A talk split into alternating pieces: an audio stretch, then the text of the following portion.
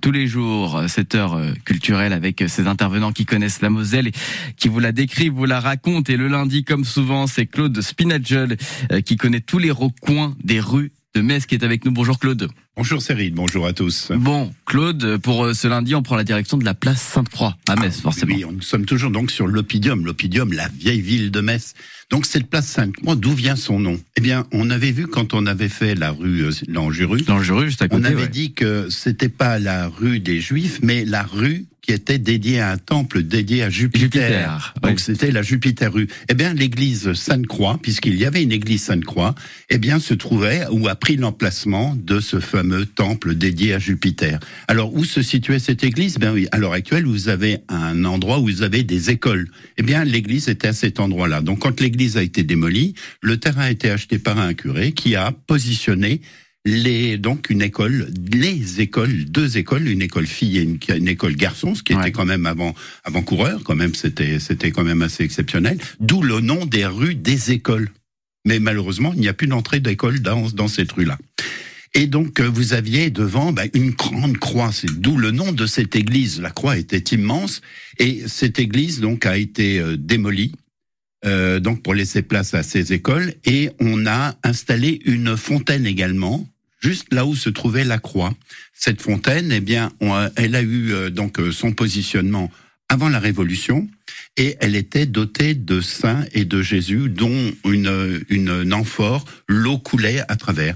Et puis au moment de la Révolution, eh bien les statues ont été démolies, comme beaucoup de statues religieuses, et on a mis alors un effet glaçon qui est maintenant euh, la présentation finale ou actuelle de cette fontaine.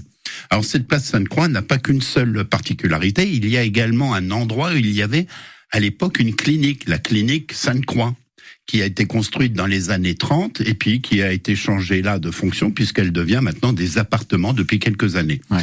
Eh ben, il s'avère qu'à cet emplacement, il y avait un fameux hôtel qu'on appelait l'hôtel de la Bulette. Qu'est-ce que c'était que l'hôtel de la Bulette? Qu'est-ce que c'était ah ben, Dites-le moi, bien sûr.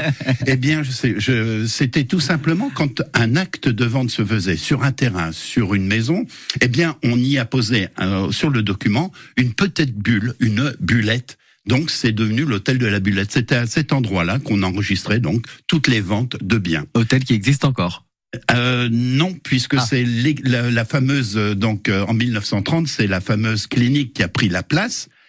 Par contre, les échauguettes qu'on voit sur ce bâtiment-là sont d'origine. D'accord. Alors le bâtiment ensuite a eu d'autres vocations, puisque ce bâtiment a servi également de prison. Et puis il y a eu un moment un monsieur le jeune, le jeune qui était un monsieur qui faisait des galons.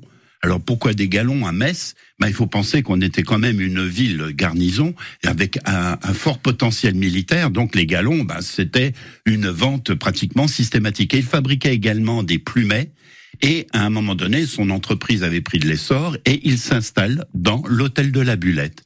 Et il exportait, dit-on, les plumes et ses galons jusqu'à la cour de Russie.